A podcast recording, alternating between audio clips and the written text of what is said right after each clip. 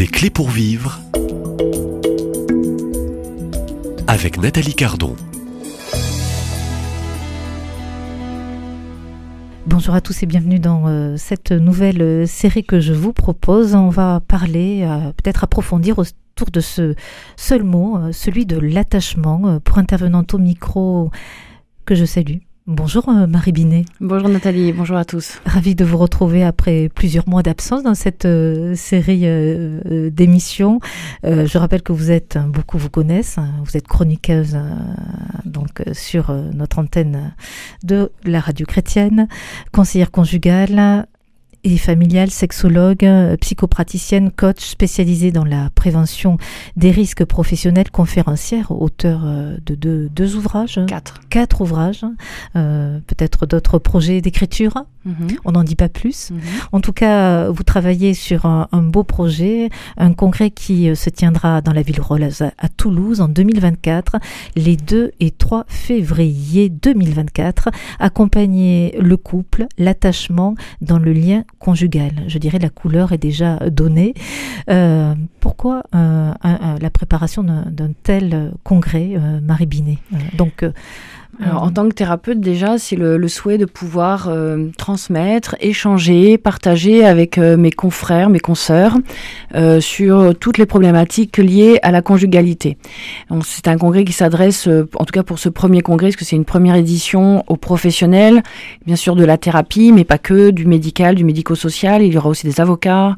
et en fait, dans les intervenants, il y aura philosophes, sociologues. voilà, on est, on est sur les conjugalités de manière ouverte il y aura même une table ronde sur euh, les religions et, l'attachement dans le couple. Euh, et donc, euh, c'est de manière à avoir une vision de ce lien conjugal contemporain. Là, au XXIe siècle, euh, qui sont les couples que nous rencontrons, que nous accompagnons, euh, quelles sont les différentes formes de conjugalité et l'attachement est quand même le premier, je dirais, signal, euh, le premier critère que nous accompagnons puisque quand les personnes viennent nous voir, quelle que soit notre profession, ben, nous nous apercevons qu'ils sont pris dans un lien et quand je dis pris, hein, c'est pas négatif, c'est qu'ils y sont et euh, il est nécessaire de prendre soin de ce lien, mais du coup de savoir de quel lien nous parlons et finalement de comprendre leur système relationnel. Et comprendre le système relationnel, c'est aussi comprendre le système personnel individuel de chacun qui est lié à sa manière de s'être attaché depuis qu'il est petit. Alors, euh, on va refaire toute l'histoire. Non, je, une simple question. L'attachement, c'est quoi pour vous, euh, Marie Binet, dans ces quelques premières minutes? Alors, déjà, on va reprendre quand même le côté historique. Hein. Euh, je, je, ne suis pas dépositaire de cette théorie. donc, il y a deux psychologues qui sont quand même connus pour ça, qui sont Winnicott et Bowlby, qui ont tous les deux montré qu'un enfant seul ne pouvait pas survivre, qu'il avait donc besoin de liens sécures.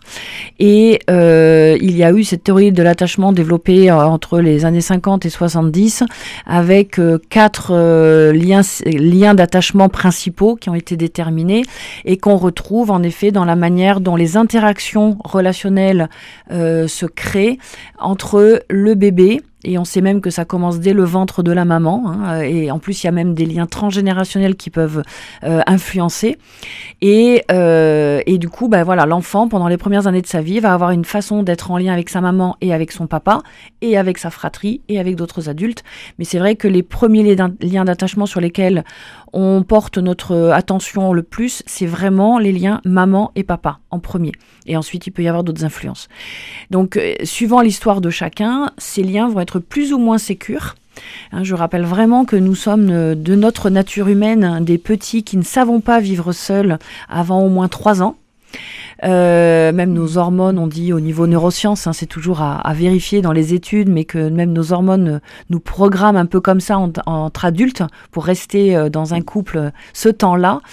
Euh, mais en tout cas, on a besoin du coup d'avoir des responsables autour de nous qui viennent nous sécuriser dans nos besoins primaires bien sûr le fait de dormir, de manger et de pouvoir être sécure dans notre habitat et euh, voir dans le fait d'être couvert si c'est nécessaire. Voilà. Donc c'est-à-dire tout ce qui va permettre à notre corps et à notre euh, esprit, notre psyché, de pouvoir se développer dans de bonnes conditions. Et euh, bien sûr, après, on peut y rajouter euh, toute la dimension spirituelle, bien sûr, mais en tout cas, cette sécurité primaire, elle est essentielle. Et nous ne sommes pas tous égaux, puisque nous ne naissons pas tous dans les mêmes familles, et je dirais même dans une même fratrie il n'y aura pas toujours le même attachement d'un enfant à l'autre par rapport à ses parents, parce que nous n'arrivons pas tous au même moment de la vie de nos parents. Euh, et des événements, euh, voilà, je pense notamment à une de mes patientes qui, euh, enceinte, a perdu son papa de, manière très très brutale. Bon, il y a eu un choc émotionnel extrêmement fort, et elle était enceinte de 7 mois de grossesse. autant vous dire que le reste de la grossesse a été sacrément compliqué, et l'accueil de son enfant aussi. Donc voilà, elle a eu conscience que euh, la manière d'établir le lien avec son enfant n'était pas du tout le même que si elle n'avait pas eu ce choc, euh, puisqu'elle-même, elle était perturbée dans son propre lien d'attachement avec ce papa qui décédait rapidement, euh, d'une manière brutale.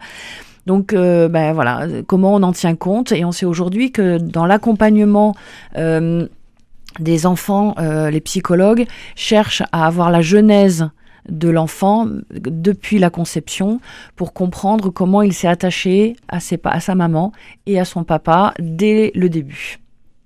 Donc euh, vous relevez aussi ce point important et effectivement vous parlez de, l'histoire de, l'enfant, euh, je dirais, dès, le, dès le ventre maternel. Oui, tout à fait, on le sait. Euh, déjà rien que le désir ou pas d'enfant, créer un attachement qui est plus ou moins euh, facilité, favorable. Euh, comme je disais, il peut y avoir des événements extérieurs qui perturbent. Et puis, on va avoir la santé de la maman, on va avoir le contexte relationnel du couple à ce moment-là.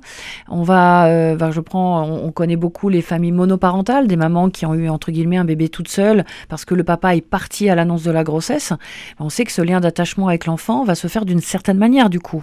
Alors, quel est un peu l'état des lieux, puisque je vous reçois aussi en tant que professionnel, de ce que vous constatez euh, en tant que professionnel, justement sur ce qui concerne très précisément le sujet euh, de ce congrès qui se prépare en 2024 et euh, le sujet aussi de, cette série. eh bien, en fait, c'est que sur l'attachement. Si on, en fait, comme nous construisons avec un certain type d'attachement, nous arrivons dans notre vie adulte avec et nous nous mettons en couple, nous construisons la vie, notre vie de couple avec cet attachement. Et lorsqu'il y a des crises conjugales, lorsqu'il y a des malentendus, euh, pas forcément des choses dramatiques, hein, mais on peut avoir au quotidien des répétitions de disputes. Donc des scénarios qui se des scénarios qui se répètent parce qu'en fait chacun joue son, son, son attachement à lui et n'arrive pas à, se, à trouver un accord avec l'attachement de l'autre. Euh, chacun arrive avec euh, son attachement de sa propre histoire. Hein. Exactement. Et donc ce sont deux histoires avec deux attachements différents qui Tout à fait. se rencontrent. ça peut marcher pendant un certain temps parce que même ils vont peut-être être un peu complémentaires, mais bien sûr plus on va dans la vie de couple, plus on redevient complètement soi-même. Et donc on a euh, ce système-là. Et au bout d'un moment, euh, c'est souvent ce que j'ai dans mon couple, des couples qui arrivent. Et en fait, la manière dont ils fonctionnaient, ça n'est plus possible. Il faut changer la manière de fonctionner. Mais ça demande que chacun se repositionne dans son propre fonctionnement et ça requestionne du coup son attachement. Euh, ça re-questionne aussi jusqu'à la jeunesse de, je veux dire, sa, petite enfance. Oui, parce qu'il faut, c'est toujours bon de comprendre d'où ça vient, comment ça s'est mis en place, parce que tout ça c'est inconscient. Hein. On a, et, Mais il y a une mémoire qui est inscrite. Il y a une mémoire, elle est là, elle se traduit souvent dans des attitudes, dans des mots, euh, dans des comportements euh, qui peuvent être évitants ou au contraire euh, harcelant. Ça peut être euh, des, euh, des demandes répétitives, ça peut être des, des pulsions, ça peut être même quelquefois des addictions. Enfin, ça peut se, ça peut se manifester dans plein de choses différentes. Et ce qui est intéressant, c'est quelquefois aussi ça se manifeste dans la manière d'éduquer l'enfant. beaucoup, il y a des parents qui peuvent être, qui, avoir, qui peuvent avoir énormément de mal à lâcher leurs enfants et en fait, ils rejouent un système d'attachement euh, qui, leur a manqué, ou en fait, euh, au contraire, ils refont la même chose que le parent avec lequel Donc là, on revient sur un mécanisme de répétition. Tout à fait. Oui, oui. Ben, en fait, on, sait bien faire ce qu'on connaît. Il faut quand même être clair. C'est la zone de confort, ça rassure. Hein. Ça rassure, mais c'est surtout un automatisme. Voilà, quelqu'un qui, euh, qui a manqué d'affectivité et qui, en réaction à ce manque d'affectivité, euh, est devenu assez fusionnel, va passer son temps à rechercher des marques d'affection, de la reconnaissance dans l'amitié, dans l'amour, dans la vie professionnelle, et ça va être un moteur euh, qui va être là présente, qui n'est pas encore une fois intentionnelle. C'est sa manière à, cette personne-là d'avoir pu survivre dans le contexte dans lequel il était. Et j'appuie souvent pour dire, on est innocent là-dedans. Il n'y a pas de culpabilité à avoir et il n'y a pas de reproche à faire à l'autre. C'est un système dans lequel on s'est construit parce que c'était ce qu'il y avait de mieux pour nous en tant que bébé ou en tant qu'enfant pour maintenir notre sécurité psychique et notre sécurité parfois physique et matérielle un point important. Hein. donc vous restez aussi sur un point qui déculpabilise hein. mm. euh, ceux et celles qui pourraient peut-être euh, reconnaître quelques points aussi défaillants euh, concernant aussi ce, thème profond que vous allez aborder hein. donc au fil des jours. Et puis je rappelle que vous préparez donc ce congrès pour le 2 et 3 février 2024 dans la ville rose à Toulouse, qui aura donc je dirais pour couleur intitulé Accompagner le couple, l'attachement dans le lien conjugal. Marie Binet je vous donne rendez-vous euh, demain à la même heure et merci. À demain.